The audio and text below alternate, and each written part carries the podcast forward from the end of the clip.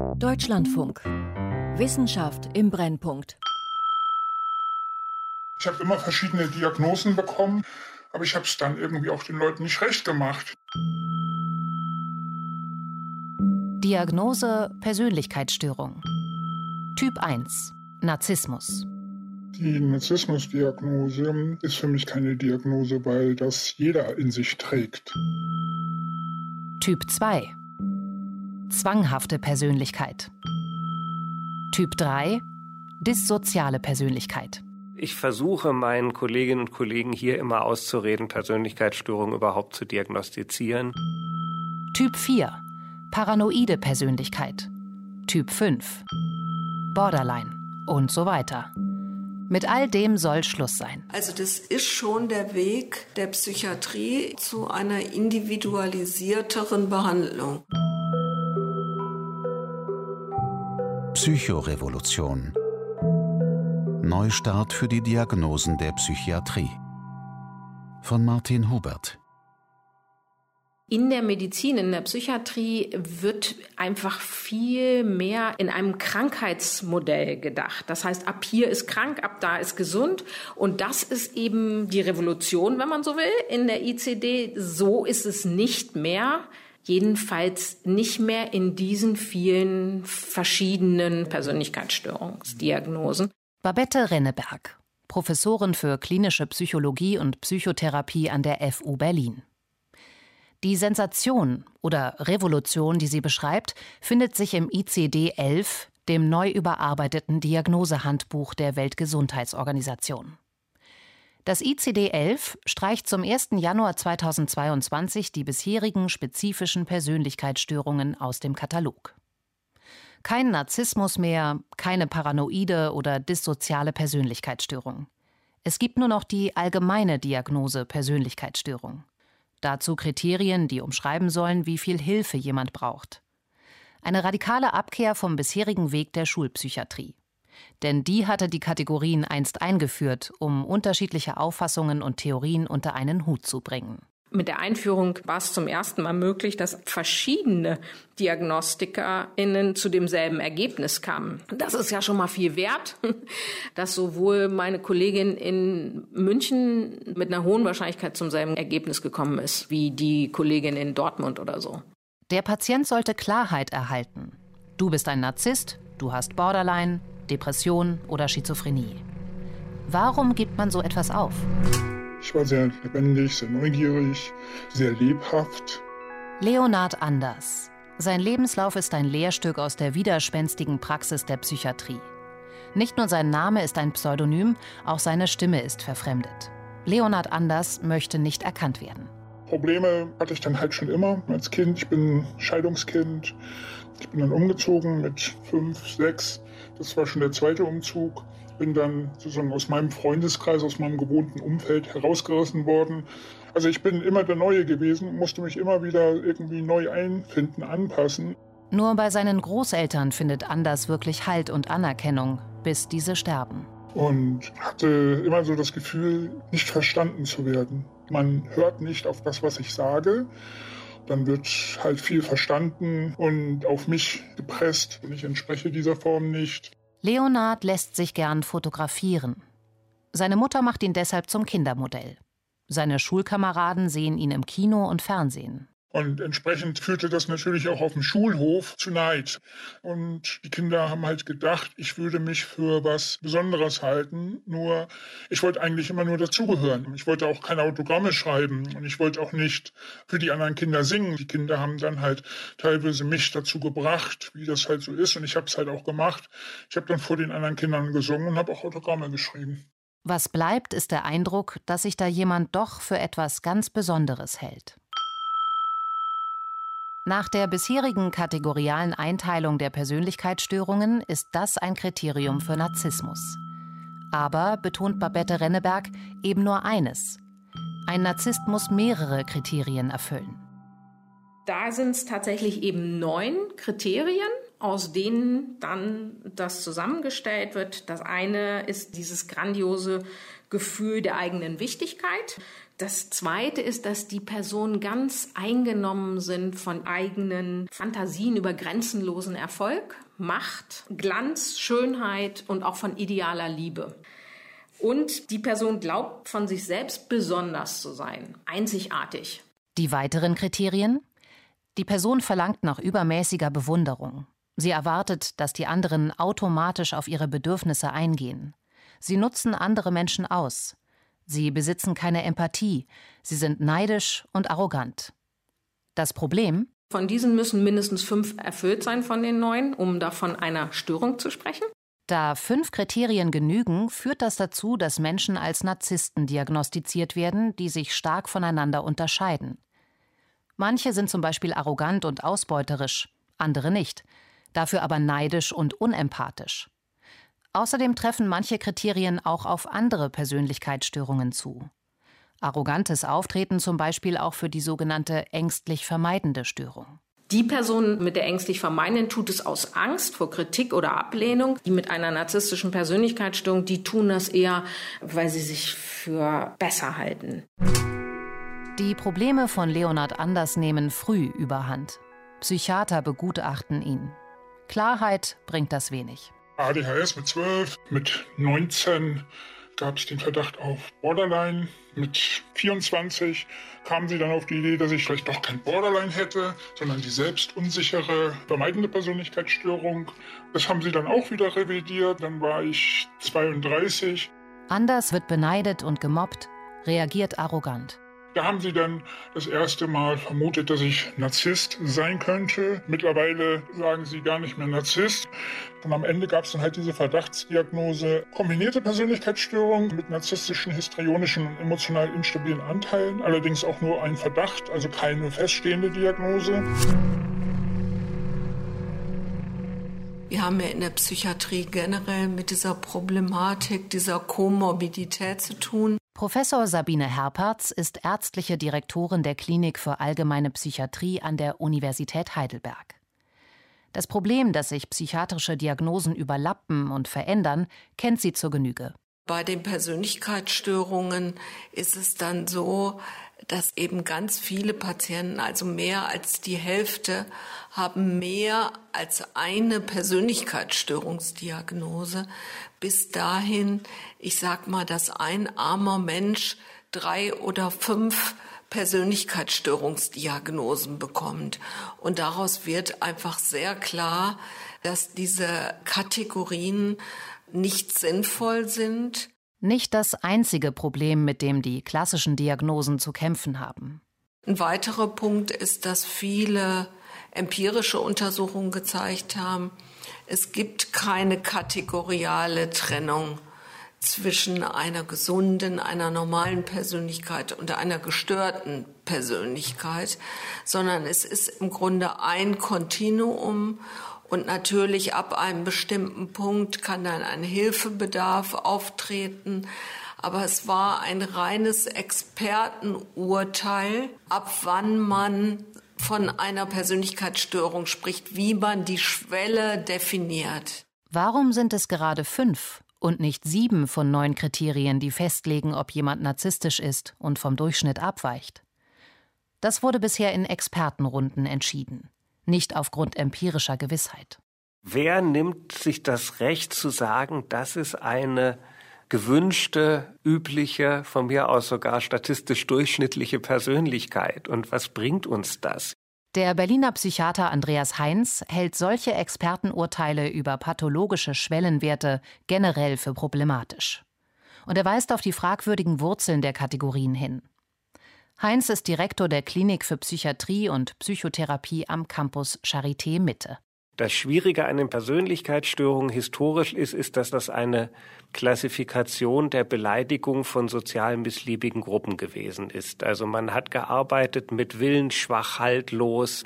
Man hat die aufständischen jüdisch-deutschen und nicht jüdisch-deutschen Revolutionäre nach dem Ersten Weltkrieg als Psychopathen gelabelt. Und man ist auch davon ausgegangen, dass diese Persönlichkeitsstörungen erblich sind und von Anfang an gegeben sind. Also der Unterschied zwischen einer zwanghaften Persönlichkeit und einer Zwangsneurose wäre, dass die zwanghafte Persönlichkeit konstitutionell schon immer zwanghaft war, während bei der Neurose entwickelt es sich. Das Etikett, eine zwanghafte, narzisstische oder ängstlich vermeidende Persönlichkeit zu sein, stigmatisiert noch immer. Es suggeriert, dass ein Mensch anders ist und so bleiben wird. Aber das stimmt nicht. Persönlichkeitsstörungen müssen keineswegs von Kindheit an bestehen und lebenslang stabil bleiben. Das belegen Langzeitstudien inzwischen ganz klar. Die haben nicht großartig mit mir darüber gesprochen. Die haben Diagnostik gemacht. Leonhard Anders lässt sich auf mehrere Therapien ein, macht dabei immer aufs Neue die Erfahrung, dass ihn auch die Therapeuten in eine Schublade stecken wollen. Manchmal muss er sich sogar dafür rechtfertigen, dass er nicht richtig ins Schema passt. Erstmal haben sie die erste Diagnostik kassiert, weil laut dem ersten Diagnostik war ich gar nicht psychisch krank. Sie haben dann gefragt, ob ich den Test manipuliert hätte. Habe ich aber nicht, weil ich habe den nach bestem Wissen und Gewissen ausgefüllt, sogar unter Aufsicht. Und habe dann den abgegeben. Dann haben die gemeint, laut dem Test bin ich gesund. Also könnten nichts diagnostizieren bei mir. Anders wird immer skeptischer. Er beginnt sich selbst in die Materie einzuarbeiten ich habe mich dann mit all diesen drei Persönlichkeiten mal auseinandergesetzt. Emotional instabil war Borderline. Da habe ich gesagt, nee, bin ich nicht. Histrionisch, dieses permanent im Mittelpunkt stehen müssen, war auch nicht meins. Ich wollte eigentlich immer nur in Ruhe gelassen werden und gesagt bekommen, dass ich gut genug bin, wie ich bin.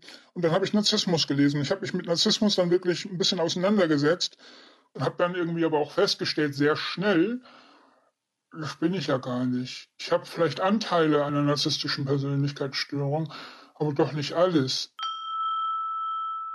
Die Diskussion darüber, wie man psychiatrische Diagnosen flexibler und besser an den individuellen Fall anpassen kann, läuft schon seit vielen Jahren. Die Krux? Wenn man die alten Kategorien aufgibt, droht wieder die Gefahr der Beliebigkeit. Die Therapeuten könnten sich dann auch schlechter darüber verständigen, was sie wie behandeln. Nur bei den Persönlichkeitsstörungen hat man sich im neuen ICD-11 überhaupt der Herausforderung gestellt. Hier hatten die Probleme einfach überhand genommen. Immer häufiger retteten sich die Psychiater in die unklare Diagnose Persönlichkeitsstörung nicht näher bezeichnet. Und so wird dieses Störungsbild jetzt zum Testfall für die Zukunft der gesamten Psychiatrie. Kann der Brückenschlag gelingen? Wird es mit dem neuen ICD-11 leichter, Diagnosen zu erstellen, die Zusammenhänge zwischen den Symptomen treffsicherer als bisher beschreiben, was auch der Forschung hilft, und die offen dafür sind, welches Symptom bei den Patienten welches Leid hervorruft, um am Ende gezielter zu helfen? Babette Renneberg von der FU Berlin. Auch da gibt es Fragebögen und auch da würde ich erstmal zuhören. Also, was ist denn da dran? Die Sicht der Betroffenen auf ihre Probleme soll Richtschnur sein. Welche Verhaltensweisen hat ein Patient entwickelt? Woran scheitert eine Patientin im Alltag? Wie stark leidet sie? Das verspricht jetzt das neue System tatsächlich, dass man dort vielleicht etwas weiterkommt mit der Möglichkeit, die Person eher zu beschreiben. Gleichzeitig gibt das ICD-11 den Allgemeinheitsanspruch von Diagnosen nicht auf. Denn Achtung, auch im neuen System gibt es eine kategoriale Einteilung. Persönlichkeitsstörung liegt vor oder nicht. Zwei Kriterien sollen das Urteil ermöglichen, ob jemand überhaupt eine Persönlichkeitsstörung hat. Das erste bezieht sich auf sein sogenanntes Selbstfunktionsniveau. Wie stabil ist sein Selbstbild und sein Selbstwertgefühl? Das zweite Kriterium betrifft das sogenannte zwischenmenschliche Funktionsniveau. Sabine Herpertz vom Universitätsklinikum Heidelberg. Da wäre die Frage, ob man in der Lage ist, Beziehungen einzugehen, ob man in der Lage ist, die Perspektive anderer Menschen zu übernehmen, also was letztendlich Empathie meint. Und ist man in der Lage, Konflikte zu lösen und auch intime Beziehungen in wechselseitig befriedigender Weise zu führen. Diese Fragen würde man mit dem Patienten durchgehen. Und ich finde schon, dass man darüber sehr gut ins Gespräch kommt. Hat ein Patient in den beiden Bereichen Probleme, erhält er die Diagnose Persönlichkeitsstörung. Wobei im Unterschied zum alten Katalog ICD-10 sofort auch der Schweregrad bestimmt werden soll. In wie vielen Lebensbereichen zeigt sich das Ganze? Hat jemand nur Probleme am Arbeitsplatz, weil er mit seinem Chef nicht klarkommt? Oder hat er überall Probleme in der Partnerschaft mit seinen Kindern, mit Freunden, ist damit einfach sozial isoliert. Und dann hat er eben eine schwere Persönlichkeitsstörung. Wenn geklärt ist, ob ein Patient unter einer leichten, mittleren oder schweren Persönlichkeitsstörung leidet, sollen die Psychiater den Einzelfall näher analysieren. Der Fachbegriff heißt dimensionale Diagnose. Dafür bietet das ICD-11 fünf Dimensionen an. Die erste ist die sogenannte negative Affektivität. Das heißt, wie stark die Person negativ denkt und das andere ist Dissozialität. Da versteht man eben diese Selbstbezogenheit drunter und diesen Mangel an Einfühlungsvermögen in andere. Das unbedingte Durchsetzen wollen der eigenen Bedürfnisse. Es gibt die soziale Distanziertheit. Das heißt aber einfach, dass die Personen große Schwierigkeiten haben im Kontakt mit anderen und sich von anderen eher fernhalten. Das wäre jetzt für narzisstische Persönlichkeiten nicht so charakteristisch. Fehlen noch die Hemmungsschwäche und die Zwanghaftigkeit. Mit diesen fünf Dimensionen soll die Vielfalt der Persönlichkeitsstörungen flexibel erfasst werden, ohne sie in allzu starre Schubladen zu pressen. Ein Patient kann dann problemlos mehrere Dimensionen aufweisen. Überlappungen sind kein Problem mehr, sondern dienen dazu, dem realen Patienten gerecht zu werden. Können die Psychiater so noch erfassen, was sie bisher narzisstische Störung genannt haben? Das ist sozusagen, glaube ich, eine Übersetzungsarbeit, die wir alle noch gut lernen müssen, die auch nicht so auf der Hand liegt. Gerade bei der narzisstischen Persönlichkeit ist, glaube ich, diese sogenannte Dissozialität also dieses andere Ausnutzen, nicht sich einfühlen können, ein charakteristisches Merkmal, gepaart mit einer negativen Affektivität, also mit negativem Denken über andere etc. Das Selbstwertgefühl von Leonard Anders schwindet immer weiter. Er versucht sich in immer neuen Jobs, arbeitet in einem Schnellrestaurant, einem Blumenladen, einem Callcenter. Er hat zwar eine Ausbildung zum Veranstaltungskaufmann, bekommt aber nur Absagen. Ich habe mich aus sämtlichen sozialen Situationen zurückgezogen. Ich habe Feierlichkeiten gemieden. Ich bin nirgendwo mehr hingegangen, aus Angst anzuecken. Also ich bin teilweise vermummt und mit Kapuze, sodass man mich auch nicht erkennt, einkaufen gegangen. Anders versucht sich umzubringen. Lebt eine Zeit lang auf der Straße. Verbringt fast ein Jahr durchweg in der Psychiatrie. Und schafft es, selbstständiger zu werden. Ich frage halt jetzt immer, was habe ich gesagt? Oder was hast du verstanden? Und wenn ich das Gefühl habe, der Therapeut hat mir zugehört, dann rede ich mit ihm. Wenn ich das Gefühl habe, der hat mir eben nicht zugehört, der war also auch nicht empathisch, ich interessiere ihn gar nicht, dann möchte ich auch zumindest mich nicht von ihm behandeln lassen. Eine Diagnose nach dem ICD-11 zu erstellen, wird länger dauern als bisher. Davon sind seine Verfechter und Verfechterinnen überzeugt.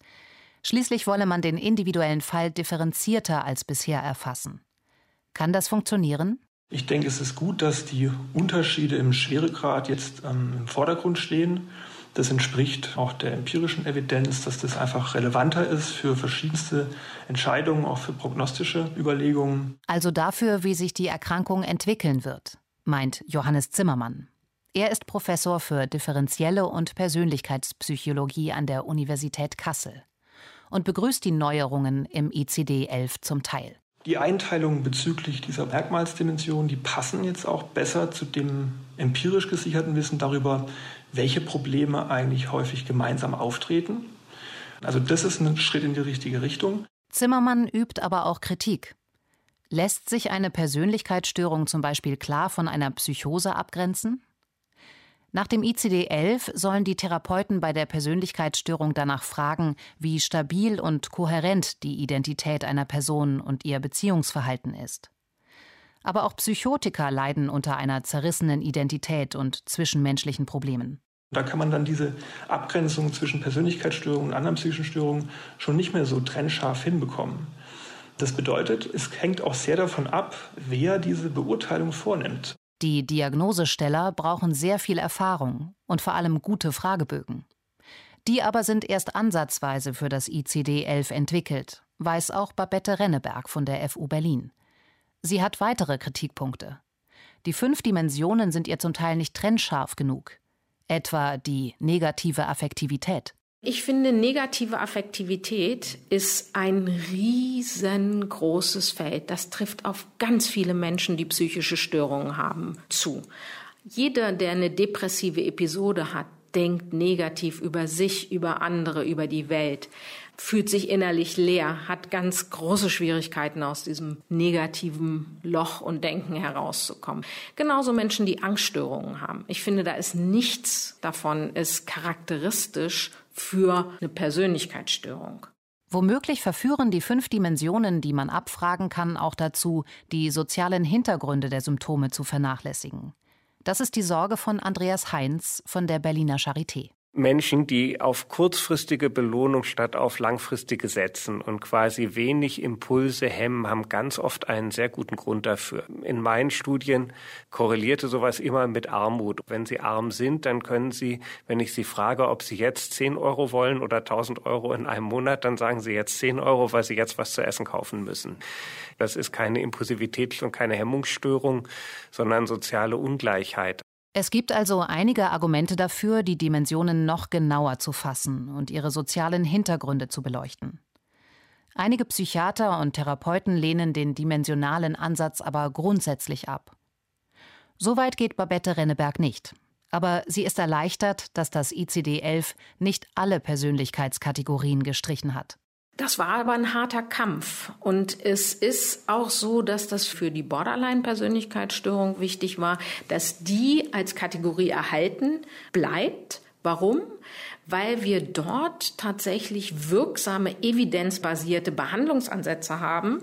Und wenn wir auf einmal die Diagnose nicht mehr stellen, dann werden diese Personen vielleicht auch nicht so zuverlässig zu diesen wirksamen Behandlungsansätzen zugewiesen. Das war ein großes Problem. Wenn es nach Renneberg geht, hätte auch die ängstlich vermeidende Persönlichkeitsstörung als Kategorie erhalten bleiben sollen, weil auch für sie gute Behandlungsansätze existieren. Da, wo es gute Behandlungsansätze für ein Störungsbild gibt, sollte man die Kategorien erhalten. In den anderen Fällen wäre die dimensionale Diagnose anzuwenden. Das wäre ein guter Kompromiss, sagt Babette Renneberg. Sabine Herpertz hat zwar gemeinsam mit ihr ein Buch zum Thema geschrieben, sieht den Ansatz aber grundsätzlich kritisch. Wenn man jetzt die Persönlichkeitsstörungsdiagnostik noch komplexer macht, wie die bei diesem Hybridmodell ist, dann kann das für die Forschung vielleicht Sinn machen, bin ich aber auch nicht von überzeugt. Aber das wäre eine Komplexität, die da abgebildet ist, die ist für einen normalen Kliniker kaum mehr umsetzbar. Und eben, es hat immer die Gefahr dieser Schubladen. Wir sind gewöhnt daran, in solchen Krankheitsentitäten zu denken, die aber dem Patienten nicht gerecht werden. Das Problem der psychiatrischen Diagnosen besteht darin, dass man bis heute zu wenig über die biologischen Ursachen der Erkrankungen weiß. Zwar gibt es große Anstrengungen, Hirnprozesse zu identifizieren, die bei Depressionen, Schizophrenien oder anderen Erkrankungen eine Rolle spielen, aber diese sind häufig an verschiedenen Erkrankungen beteiligt. Und der Schwellenwert, ab wann ein gestörter Hirnprozess schweres psychisches Leid verursacht, ist kaum objektiv zu bestimmen. Dafür ist immer auch maßgeblich, wie ein Betroffener seine Symptome bewertet und wie sozial eingebunden er ist. Die Diagnosesysteme müssen daher weiterhin die Erkrankungen beschreiben. Entweder kategorial oder dimensional. Wohin wird die Reise gehen? Ich bin ich selbst und habe unterschiedliche Dinge getan. Zum Beispiel habe ich meine ganzen Möbel weggeworfen, mir komplett neue gekauft, ich hatte noch die Möbel aus meiner Kindheit hier. Jetzt habe ich mir sozusagen mein Reich geschaffen, so wie ich das haben möchte und das hat mir schon geholfen. Also ich mache mein Ding. Das ICD-11 beschränkt sich auf den pragmatischen Ansatz. Andere gehen darüber noch hinaus. Auch Andreas Heinz von der Berliner Charité würde am liebsten auf die Kategorie Persönlichkeitsstörung ganz verzichten. Kategorien sind für ihn nur für schwere psychische Störungen sinnvoll, etwa für Demenz, Suchterkrankungen, schwere Psychosen oder Depressionen. Ansonsten sollten seiner Meinung nach Therapeuten und Patienten möglichst selbstständig aushandeln, welche Probleme zu behandeln sind. Wenn es den Kollegen hilft, das dimensional zu erfassen, warum nicht? Ich würde da eher darauf verzichten. Ich finde, wir Menschen sind zu komplex für drei bis fünf Dimensionen. Einen anderen Weg wählt die internationale Initiative HITOP. HITOP steht für Hierarchische Taxonomie der Psychopathologie. Sie möchte die Anzahl der Dimensionen noch erweitern. Die Wissenschaftler haben seit 2015 psychiatrische Studien und Lehrbücher durchforstet und eine Liste von 200 Symptomen zusammengetragen. Johannes Zimmermann von der Universität Kassel gehört zu den Forschern, die im zweiten Schritt danach fragten, wie häufig bestimmte Symptome gemeinsam auftreten, also Syndrome bilden. Ein Beispiel wäre sowas wie Anhedonie oder die Unfähigkeit, Freude zu erleben und ängstliche Sorgen und traumatische Intrusionen und soziale Angst. Die treten häufig gemeinsam auf und deswegen kann man ihnen auch ein gemeinsames Label geben, nämlich psychisches Leiden. Momentan arbeitet die Initiative daran, auch zusammenhängende Syndrome zu identifizieren, sogenannte Unterfaktoren. Das könnten zum Beispiel alle Syndrome sein, die mit Essproblemen zu tun haben oder mit Denkstörungen. Die HITOP-Initiative möchte aber auch diese Unterfaktoren wieder zu neuen Einheiten zusammenfassen, den sogenannten Spektren. Tendiert jemand eher dazu, seine Probleme nach innen zu richten, wie Depressive, oder trägt er sie nach außen, verhält sich zum Beispiel unsozial? Die HITOP-Initiative ist der bisher wohl anspruchsvollste Versuch, eine Brücke zwischen allgemeinen Einheiten und individuellen Problemen zu schlagen. Ist es das, was Betroffene sich wünschen? Ich wünsche mir, dass man Menschen nicht mehr schubladisiert oder einordnet. Vor allen Dingen, es fängt auch als Kind schon an, sondern dass man anfängt, mal die Menschen ganzheitlich zu betrachten. Was geht in diesen Menschen vor? Und vor allen Dingen auch sich zu fragen, was hat das Ganze mit mir zu tun? Die Debatten um die optimale Diagnose werden weitergehen. Sabine Herpertz und Babette Renneberg sind davon überzeugt, dass es fünf bis zehn Jahre dauern wird, bis das dimensionale Denken in den Köpfen der Psychiater verankert ist. Johannes Zimmermann kann das bestätigen. Ja, ich denke, das ist realistisch und es ist einfach noch sehr viel zu tun. Psychorevolution. Neustart für die Diagnosen der Psychiatrie von Martin Hubert. Es sprach Nina Lentföhr. Ton und Technik Bruno Zöllner. Regie Anna Panknin. Redaktion Christiane Knoll eine Produktion des Deutschlandfunks 2021.